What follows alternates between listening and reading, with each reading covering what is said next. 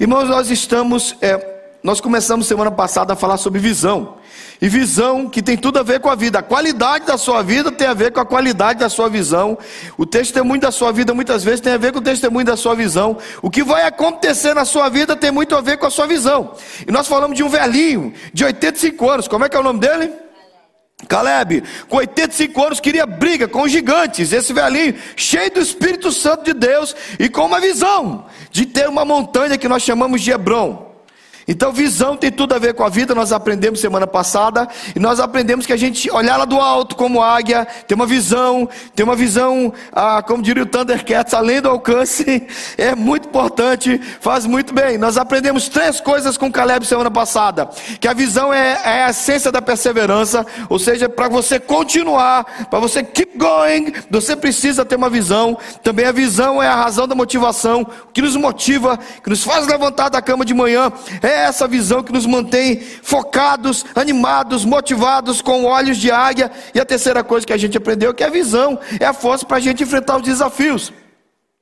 Sempre que Deus nos dá um desafio, não é que você despreza o passado, mas aquilo que você já atingiu está gostoso, e de repente parece que Deus faz assim, pá, e abre seus olhos numa nova direção, você diz, opa, está na hora de um novo desafio, e esse novo desafio toma conta do seu coração, e todo mundo precisa disso, porque isso anima o nosso coração, isso anima a nossa alma, isso nos dá foco, ânimo, alegria para fazer o que a gente tem que fazer. Você precisa de um desafio. Então, em nome de Jesus, Caleb nos inspirou a isso.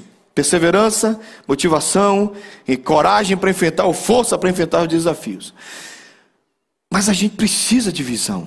De onde é que vem a visão? Como eu consigo uma visão? Como é que uma visão alcança o meu coração? Abra sua Bíblia comigo, por favor, na, no livro do profeta Isaías, no conhecido texto, no capítulo 6. E eu penso que eu termino esse assunto hoje. Eu tenho uma série de mensagens que Deus colocou no meu coração também, queria para começar. E Ele só me liberou, eu acho que semana que vem, se Deus quiser. Se Deus permitir, a gente vai para aquela série lá. Ou então, eu tenho mais mensagens que eu nunca preguei. Eu preparo a mensagem e depois ela não vira mensagem, porque eu nunca prego. Aí fica guardada lá no arquivo do, do computador. Um dia vem, né? Mas esse aí eu creio que é para agora. Isaías 6, de 1 a 9, abra sua Bíblia comigo, texto conhecido, texto maravilhoso. E ao mesmo tempo parece que está fora de ordem, porque você tem capítulo 1, 2, 3, 4 e 5. O profeta é profeta. Mas no capítulo 6, algo acontece na vida de Isaías. Então comigo, digam amém. No ano da morte do rei Uzias, eu vi o Senhor assentado sobre um alto e sublime trono, e as abas das suas vestes enchiam o templo. Serafins estavam por cima dele, cada um tinha seis asas. Com duas cobriu o rosto, com duas cobriu os seus pés e com duas voava. E clamavam uns para os outros, dizendo: Santo, Santo, Santo é o Senhor dos exércitos. Toda a terra está cheia da sua glória.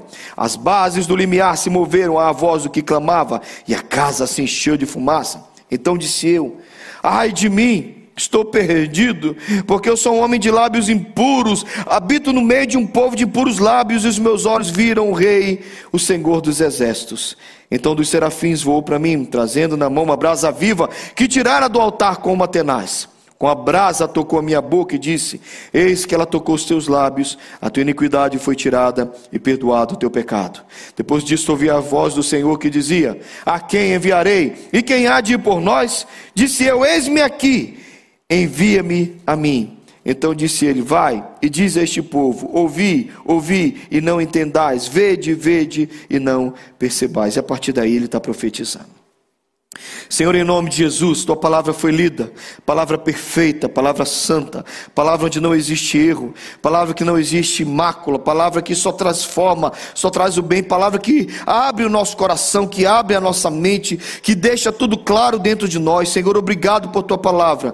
Abre o nosso coração para entender o que o Senhor quer falar com a gente nessa manhã, porque ninguém quer ouvir o Tales, o Tales, o pastor Tales não tem nada para dizer para eles, mas o Senhor Deus Todo-Poderoso, apesar de mim, apesar de de nós, e apesar da, das nossas limitações, o Senhor fala, eu sei. Então mistura as tuas palavras aqui com as nossas, fala com a gente, nos dá entendimento, Senhor Jesus. Só há uma razão para a gente estar aqui: é te adorar e ouvir a tua voz. Não deixe a gente fracassar nessas duas coisas. Nos ajuda a ouvir a tua voz. Tem misericórdia de mim que preciso pregar a tua palavra, Paizinho.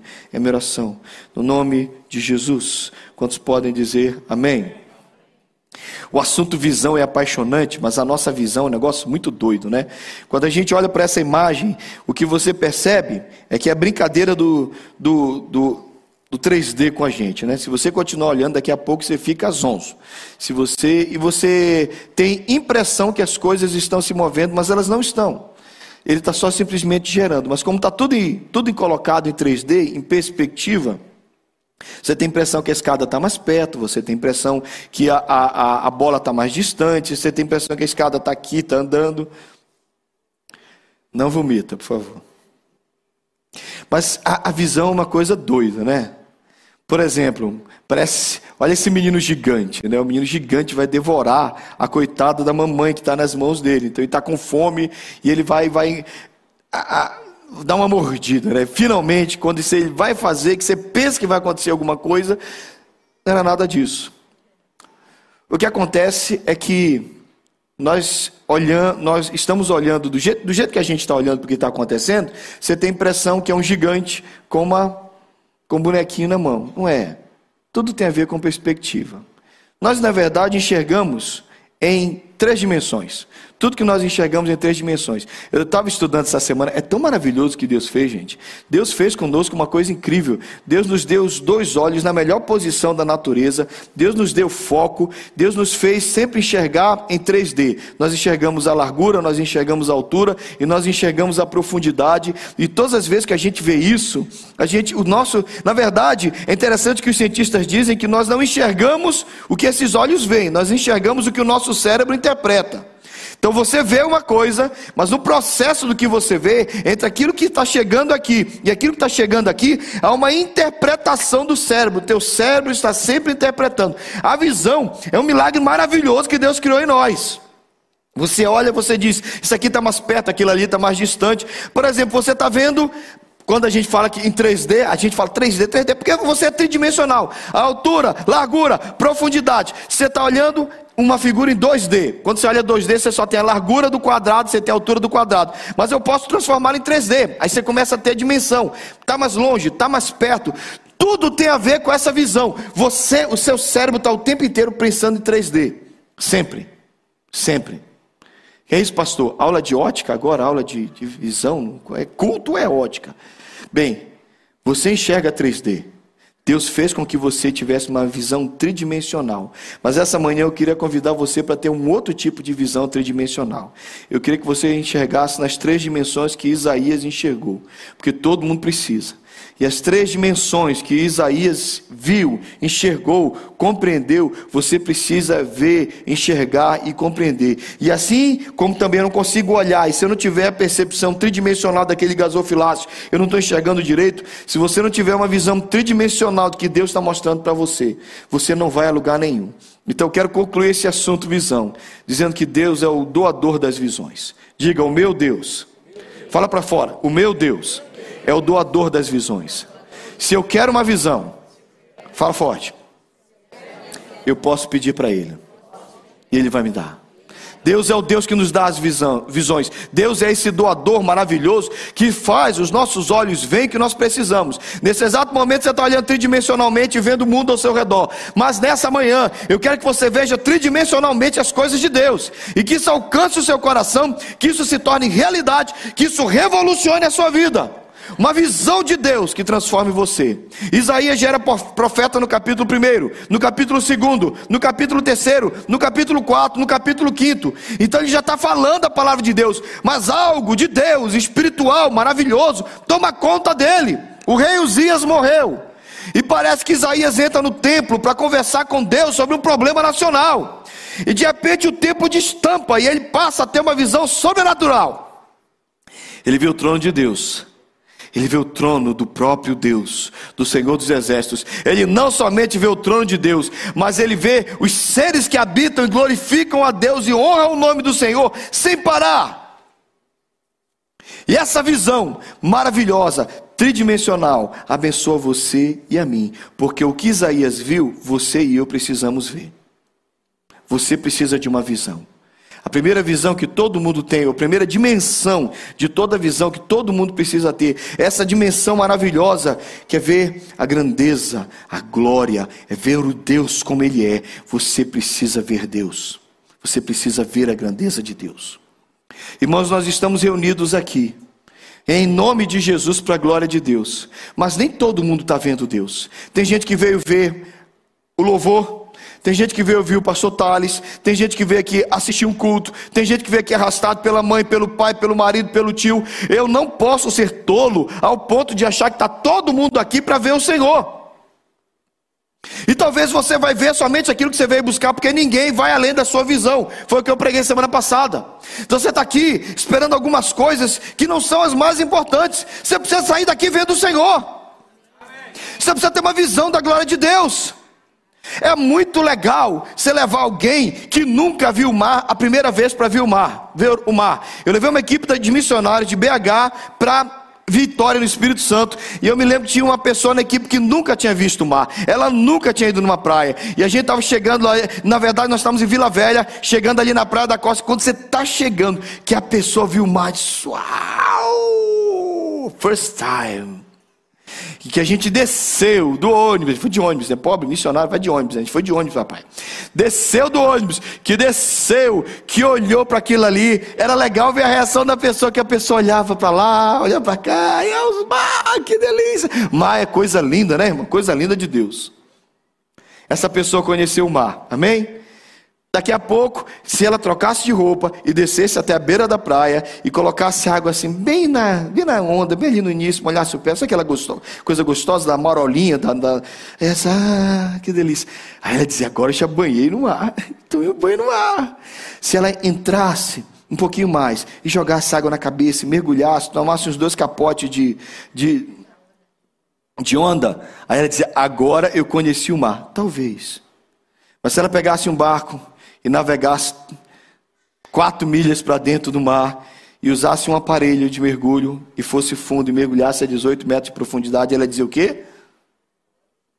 Eu o mar. Se você pegar essa pessoa, colocar dentro de um traje de mergulho, levar até as fossas marianas, que são a fossa mariana, que é uma das maiores que existe, é quase, é praticamente o, o, o Everest de cabeça para baixo, uma região abissal do oceano, levar essa pessoa, ela diz, vai lá. O que é que ela vai dizer? Ela conhece muito o mar. A nossa, a nossa, o paralelo aqui conosco é muito simples. Sabe o que, é que as igrejas estão cheias? De gente que para na beira da praia e diz: Ai, que lindo é Deus. Deus é tão bonito. Eu vou lá na igreja, eu canto os louvores, eu falo umas coisas bonitas. Eu conheço Deus. É verdade. Quem vai na beira da praia conhece o mar. Conhece? Conhece, é lógico. Foi na beira da praia, viu o mar, viu como é que é, sentiu a maresia, então ele está lá, mas ele não conhece o mar. Talvez quem mordeu a belinha do pé, eu já sei como é que é água salgada. Hum, salgado. Mas ele não conhece o mar. Ele acha que conhece. Sabe qual é o nosso problema, irmãos? A gente chega aqui na igreja e começa: Quero ir mais fundo, leva-me mais perto, onde eu te encontro. Será que a gente quer ir mais fundo mesmo? Irmãos, nós não conhecemos a Deus.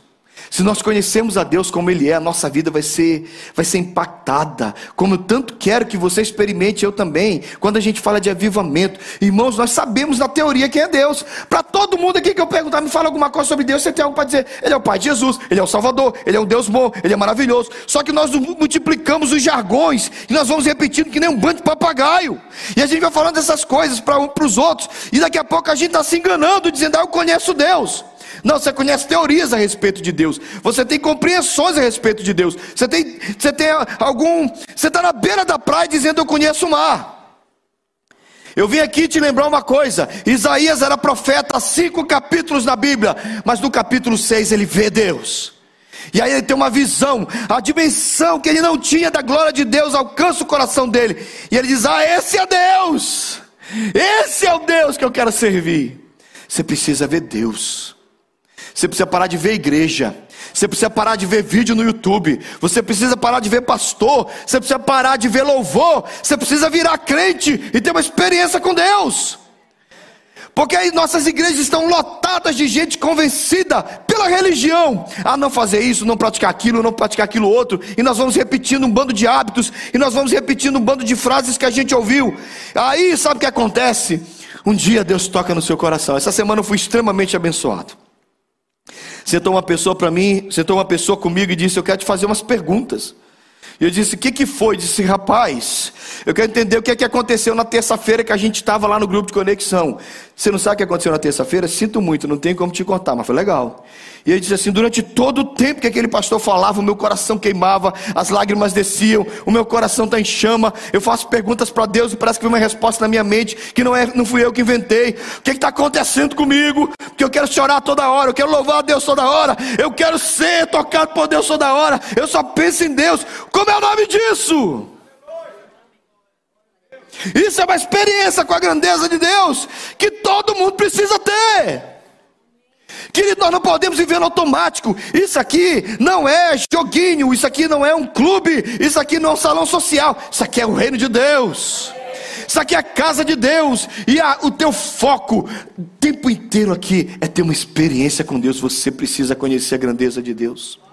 Às vezes o nosso Deus é menor do que o nosso comprimido de ibuprofeno. O nosso Deus é menor do que o nosso comprimido para pressão. O nosso Deus é menor do que o dinheiro que o meu patrão tem. Tudo é maior que o nosso Deus, porque a gente confia em tudo. Eu confio no do comprimido, eu confio no médico, eu confio no meu patrão, eu confio no meu cunhado que sempre me empresta dinheiro, eu confio na minha poupança, eu confio no meu braço. Será que Deus tem que tirar tudo isso da gente para a gente aprender a confiar nele? Porque é assim que a vida acontece, Deus arranca todos os nossos recursos, todas as nossas muletas, e aí a gente não tem mais nada, aí a gente tem uma experiência com Deus. Querido, você precisa ter uma experiência com Deus agora, você não precisa perder tudo. Abre o seu coração para entender que você precisa ver Deus como Ele é. Aí a sua vida toca fogo, pega fogo, aí seu coração em chamas, vai dizer: Eu sei quem é Deus, eu vi o Senhor. Nós temos um grupo de crentes nas nossas, igre... nas nossas igrejas agora. Um grupo grande de gente que nunca viu Deus. E é gente boa, é gente sincera. Gente, eles estão indo para o céu. Porque no capítulo 1, 2, 3, 4 e 5, Isaías era profeta, ele estava fazendo o serviço de Deus, mas ele não tinha uma experiência com Deus. Irmãos, nós precisamos de uma experiência com Deus. Vocês não sabem como eu estou orando por esse retiro, para que seja um tempo de uma experiência com Deus, para você e para mim. Você precisa ter uma experiência com o Senhor. Seus olhos precisam ser abertos. Você nunca mais vai ver o Senhor Jesus da mesma forma que você viu. Você precisa ter o coração avivado, aquecido, transformado pelo poder do Espírito Santo. Você precisa ver o que Isaías viu. Ele foi levado a uma dimensão que ele nunca viu. Ah, pastor, então precisa ter uma, uma visão sobrenatural, é isso? Vai destampar a igreja miraculosamente. Eu vou ver o céu, a glória, como Isaías. Não, querido, eu não sei como isso acontece. Cada um tem a sua experiência. Cada um tem a sua experiência, talvez uma das experiências mais deliciosas que eu tenho para contar, e eu já devo ter contado aqui algumas vezes, é do pai da Ana Selma. Ana Selma, missionária comigo na Geocum por um tempo, e ela disse que o pai dela, presbiteriano, tradicional, homem correto, homem justo, pregador da palavra, muito, muito modesto, muito correto em tudo que fazia. E tinha uma vida, era um homem de Deus. Mas ela disse que ele sempre é para debaixo de uma árvore. Todo dia de manhã tinha devocional dele lá. Gente, eu amo devocional longe de tudo e de todos, principalmente se eu puder estar olhando a natureza, é muito bom. E ele, aquele senhorzinho ia para lá e ficava debaixo da árvore, depois ele levantava de lá, de ler a Bíblia e orar, ia fazer a sua vida e seguir adiante. Mas Ana Selma conta essa história, nunca esqueci. Ela disse que um dia ele foi, e deu a hora do almoço e ele não voltou. Aí a mulher foi lá e disse: Você não vai voltar, não? Você passou a manhã inteira aqui, olhos vermelhos, lágrimas descendo, e ele dizia assim: Deixa aqui, mulher, me deixa aqui. Deu o final da tarde, papai não voltou, então foi a mulher e os filhos: Pai, vem para casa. Deu a hora. Ele disse: Me deixa aqui. E as lágrimas descendo. No outro dia foram os presbíteros da igreja, o pastor não apareceu para trabalhar. Pastor, o senhor não vai lá bater o ponto na igreja, como é que é? Lágrimas descendo dos olhos, olhos vermelhos. Meus irmãos, me deixem aqui, me deixem aqui. O que está acontecendo? Me deixem aqui. Um dia, dois dias, três dias, quatro dias. Ana Selma disse que ele ficou lá debaixo daquela árvore por duas semanas. Saía para fazer as necessidades, dormia em casa e voltava. Duas semanas chorando. Duas semanas ali. Ela disse que depois de duas semanas ele levantou, lavou o rosto, fez a barba, voltou para a igreja e o pessoal disse: Que foi isso? Ele disse: Jesus me visitou. Agora é a parte do testemunho que eu mais gosto. Na semana, diz, na semana seguinte ele subiu no púlpito da igreja. Era a mesma voz, era o mesmo jeito de pregar, era a mesma coisa, não tinha nada de diferente, mas a igreja toda chorava. A igreja, a gente, o que, que aconteceu com ele? A gente perguntava o que aconteceu. O pastor disse: Jesus me visitou. Então, é esse tipo de experiência que nós precisamos. Eu cresci, eu acredito nisso que de tempos em tempos Deus visita a nossa vida com uma visão da glória dele. A gente sai do automático, assiste culto, canta louvor, ouve pregação, vai para casa, dá dízimo, trabalha no ministério. De repente, essa sequência que não tem nada de errado, não tem nada de errado nisso, mas de repente algo quebra na gente, e aí a gente tem uma visão da grandeza de Deus. Isaías viu o Senhor no ano da morte do rei Uzias, eu vi o Senhor e nada mais foi a mesma coisa na vida dele. Deixa Deus te presentear com uma visão da glória. Deixa Deus te visitar com uma visão de quem Ele é. Todo crente precisa disso. Você ajoelha de um jeito, você levanta de outro jeito. Você diz: Ele estava aqui no meu quarto. Eu sei, porque isso aqui tudo pegou fogo. Ele está lá naquele mato que eu estava lá ajoelhado. Eu estava no meu carro, ele entrou no meu carro. Eu sei, porque Ele me visitou. Deus me visitou. Você precisa de uma visitação da glória de Deus. Você precisa ser visitado pelo Espírito Santo. Você precisa ser batizado com fogo, com alegria, com prazer, com ânimo. Deus precisa avivar você, em nome de Jesus. E para você que esfriou, que morreu, que secou, eu tenho um santo conselho: vá para esse livro. Eu não estou pregando nenhum tipo de, de avivamento que não passe por aqui. Você vem para esse livro, você abraça esse livro, você chora em cima desse livro, você ora em cima desse livro, você clama junto com esse livro, e Deus vai encher o seu coração. Eu mudo meu nome se isso não acontecer. Algo especial, maravilhoso, vai, vai aquecer o seu coração, e você não será mais o mesmo. Quantos querem isso? Digam amém. Diga: Viva-me, Senhor. Mostra-me a tua glória. Agora há um preço para isso. Porque nós, como eu disse, nós estamos no automático. Olha o que a gente estava cantando há minutos atrás. Deixa o céu descer. Gente, sinceramente, as coisas que nós cantamos no automático são perigosíssimas. Deixa o céu descer? Como assim? Se o céu descer aqui, a gente é fulminado. Não está errado pedir, não, mas se a gente vai pedir, vamos pedir com reverência. Temos, desça, vem o teu reino, muda a nossa vida. A glória de Deus encheu a vida de Isaías. Isaías viu o Senhor. Eu não tenho tempo, mas foi assim com Jacó. Foi assim, anos, anos vivendo como, como Jacó, enganador. Um dia ele desce o val do Jaboque, Deus toca na coxa de Jacó, ele resvala, começa a mancar, Deus muda o nome de Jacó. Ele sai de lá, Jacó, não me chama de Jacó, estou andando diferente. Minha mudança aconteceu. Eu vi a glória do Senhor. Eu lutei com o Senhor. Ele mudou meu nome. Eu me chamo Israel. Sou um príncipe de Deus. Não sou mais enganador. Ele mudou a minha vida. A gente precisa disso, gente. Pedro sem vergonha, oscila. Numa hora ele anda sobre o mar, noutra hora ele afunda no mar. Numa hora é, tu és o Cristo, o Filho de Deus. Daqui a pouco Jesus não falar isso, ele tem que ouvir Jesus falar, arreda Satanás. Pedro oscila, como oscilam as nossas emoções. Mas um dia, irmãos, Deus visita Pedro no Pentecoste. Pedro se levanta sem experiência, sem teologia, sem homilética, sem noções de oratória. Um pescador rude prega, três mil pessoas se convertem. O fogo do Espírito Santo encheu o coração dele. É um outro homem. Ele viu a glória de Deus no Pentecoste. Ah, a gente precisa disso. Nosso coração precisa ser aquecido, irmãos, por essa expectativa. Querido, isso aqui não é o prédio, isso aqui é só o andaime. A gente abraçou o andaime. Como é que chama em inglês? Scaff. Scaff. É esse o nome daquele negócio que pendura para subir? Como é que é? Eu não sei o que, é que você está achando disso aqui. Isso aqui é só, isso aqui é só madeira, é só concreto. Isso aqui não é igreja. Igreja é seu coração pegando fogo.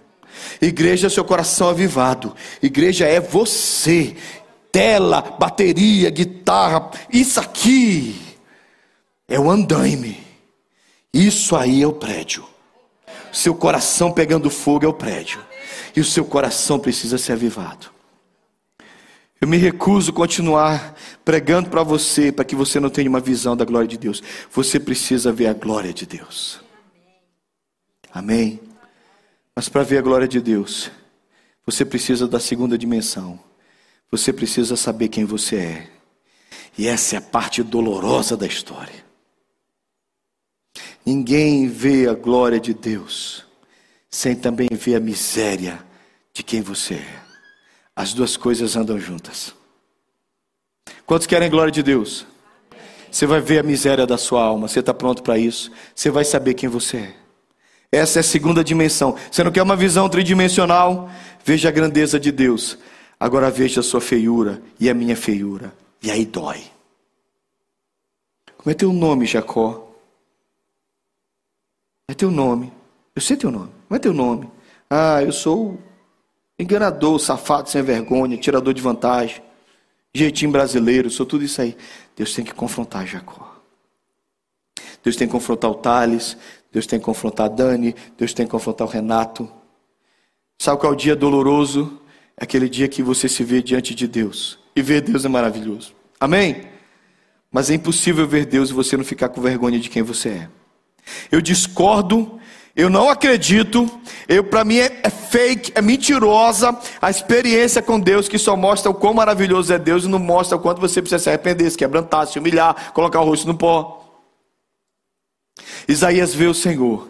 E a primeira reação dele não foi: Uau, eu vou sair daqui vou contar para todo mundo como eu sou espiritual, porque finalmente eu tive uma visão, agora vão ter que me respeitar como profeta. Eu preciso. Não é isso que Isaías pensa. Cuidado. Cuidado com qualquer experiência espiritual que você quer contar para todo mundo como vantagem, você quer brag, contar, olha, eu fiz isso, eu fiz aquilo. Isaías tem uma experiência, em vez dele se sentir o cara que está vendo a glória, Deus me fez digno de olhar o, o, o, o, trono dele, ver os serafins voando, uau, eu sou o profeta, é isso que ele faz, gente? Ele olha e diz: Eu sou um homem de lábios impuros, habito no meio de um povo de impuros lábios, e os meus olhos viram o Senhor. Anota aí no seu coração, não no seu caderninho, anota no seu coração. Deus vai mostrar o que dói, mas o que dói vai transformar a sua vida. Deus pega e mostra aquilo que é doloroso para Isaías. Isaías tem que olhar para Deus e dizer: essa boca é um problema. Isso aqui é maldito. Estou falando coisa do Senhor, mas estou falando coisa que não presta. Deus, o que Isaías, a Bíblia não especifica, a gente não sabe. Talvez Isaías chamava palavrão, talvez Isaías era fofoqueiro, talvez Isaías estava contando mentira, talvez Isaías era alguém que ficava contando em verdades, exagerando o que estava acontecendo. Eu não sei. Ou talvez tudo junto. Mas você tem um profeta diante de Deus dizendo: Os meus lábios são impuros. Mas não está ruim, porque Deus está dizendo: Isso vai mudar a sua vida. Olha para cá, eu vou contar do que eu acredito. Todo mundo aqui, todos nós, tem uma área que se Deus toca, quebranta a gente nessa área, a nossa vida finalmente deslancha. Está entendendo? É aquilo que te prende. O que prendia Isaías era a bendita ou maldita boca que ele tinha. E o que aconteceu foi: Deus falou para Isaías: Eu vou curar isso hoje. Porque Deus nunca aponta os. Olha, irmãos, essa é a ação do diabo. O diabo chega, aponta o seu pecado e diz: Ó, oh, seu pecado é esse. E você diz: E aí? Aí o diabo, o que é que ele diz depois? Você não presta, morra, desapareça, vá para o inferno, você não é crente, você não serve para nada, ele destrói você. O Espírito Santo faz diferente. Ele mostra o pecado. Mas imediatamente a tenaz, que é um alicate grande, né? Pega a brasa leva até a boca de Isaías e diz: Eu mostrei o pecado, mas eu vou curar o pecado. Esse é o que Deus faz. Isso é o que o Deus Todo-Poderoso faz. Então, se alguma coisa na sua vida é aquilo que te impede de crescer com Deus, há solução em Deus, não há solução na sua força de vontade, no seu, no seu crescimento, no seu esforço pessoal. Embora tudo isso seja louvável, tudo isso tenha o seu lugar na nossa vida, mas a cura para o pecado é uma cura que vem de Deus. Deus mostra quem nós somos. E quando Deus mostra quem nós somos, Ele mostra para transformar. Às vezes a pessoa fala assim, pastor, por que que, por que que parece tão ruim quando me aproximo de Deus aparecem mais os meus pecados? Quem está com o controle da luz da igreja aí? Gustavo, está aí? Aperta o controle, olha que interessante. Você pode estar tá sujo aí onde você estiver, você não vai ver. A, a visão de você está bem, bem, bem limitada. Talvez você pode estar com a roupa rasgada, você não consegue ver. Agora vem para cá. Aqui eu tenho um, dois, três, quatro. Tem quatro canhões, cinco canhões de luz apontando para mim nesse exato momento. Se você chegar aqui, você vai ver tudo. Eu consigo ver as imperfeições da minha pele, que são muitas, a partir dessa luz. Pode ligar.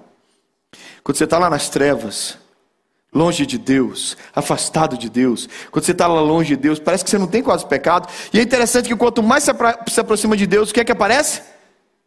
Pecado. Iniquidade, mas por que, que parece mais? É porque você está vindo para a luz. Todas as coisas são provadas pela luz, todas as coisas são iluminadas e elas vêm à tona, mas vêm à tona para a sua cura. A Atenais está aqui. Eu tenho uma boa notícia para você: aquele Deus que tocou a boca de Isaías continua tocando as nossas vidas naquilo que a gente precisa ser tocado. E você nunca mais vai ser o mesmo. Amém?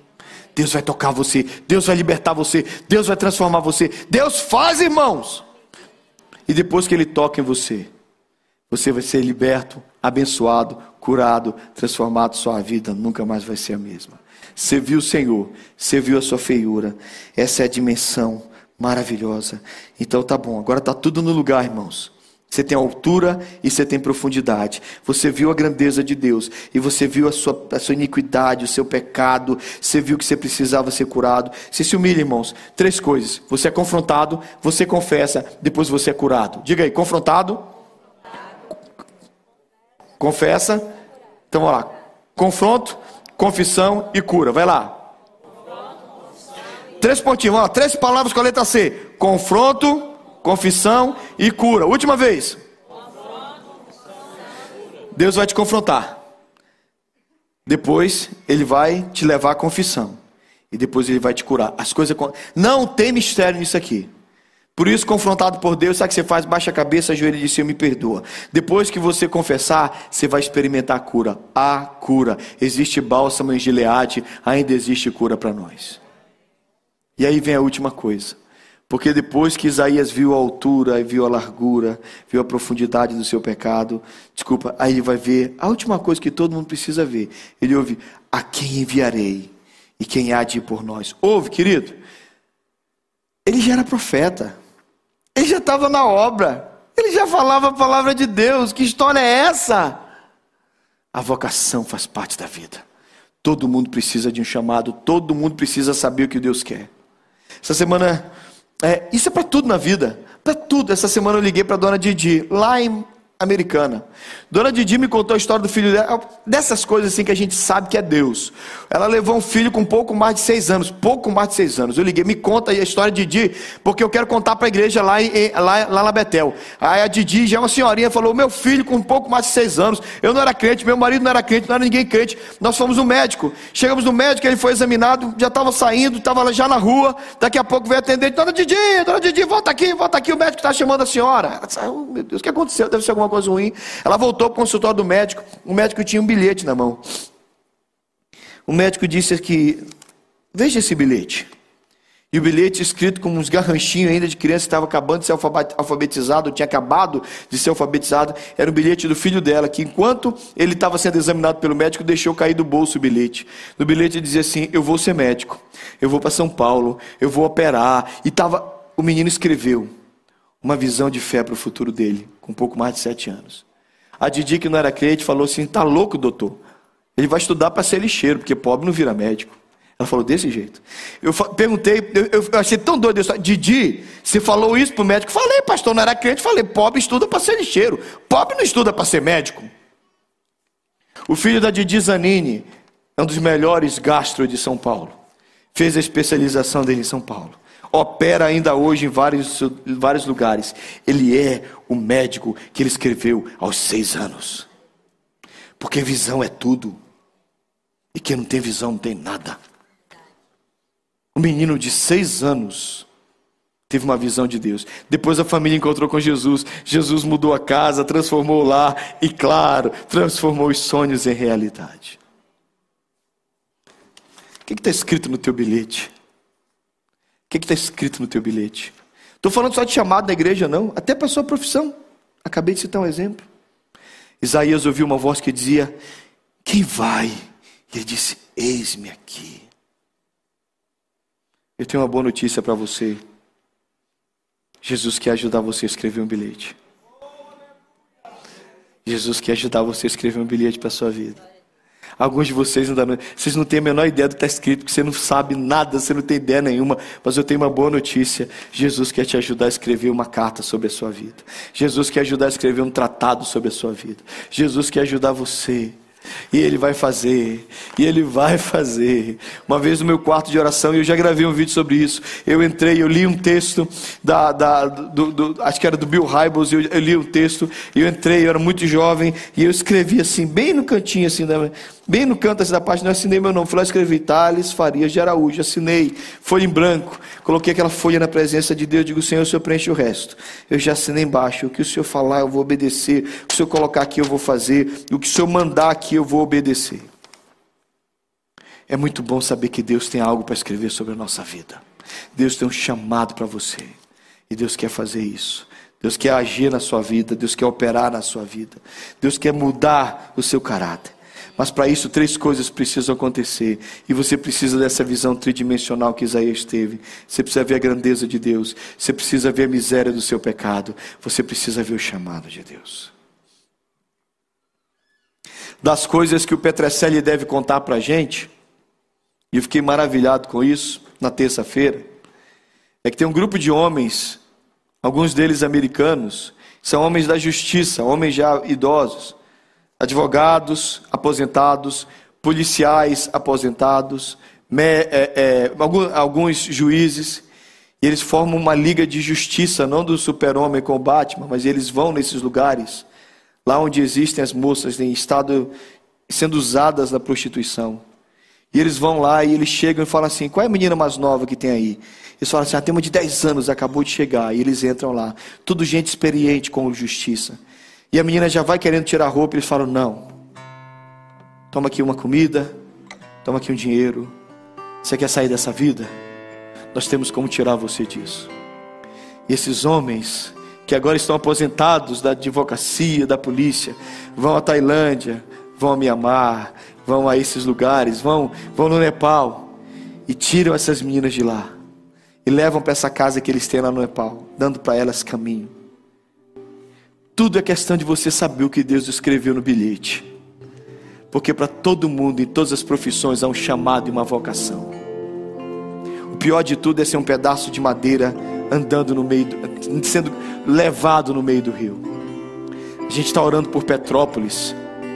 A água é forte, né, gente? A água leva de qualquer jeito. Eu não quero ser levado no meio da correnteza. Eu quero ser levado pelo Espírito Santo. A vela está soprando, irmãos. O vento está soprando. Há um chamado para Deus. Há um chamado de Deus para você. Então, essa manhã eu chamei você para três coisas. E isso vai dar a visão que você precisa tridimensional. Você precisa ver Deus, você precisa ver os seus pecados, pedir perdão, ser consolado, transformado. E você precisa ver o que Deus quer fazer com você. Deus tem me falado que a Betel é um celeiro de missionários, um celeiro de pastores. Talvez você seja um missionário, talvez você seja uma missionária. Talvez os seus filhos sejam. E é uma honra ter os nossos filhos. Talvez você precise ajoelhar aí e dizer: Senhor, eu não posso ir, mas manda meu filho. Eu conheço um homem que fez isso e os filhos foram.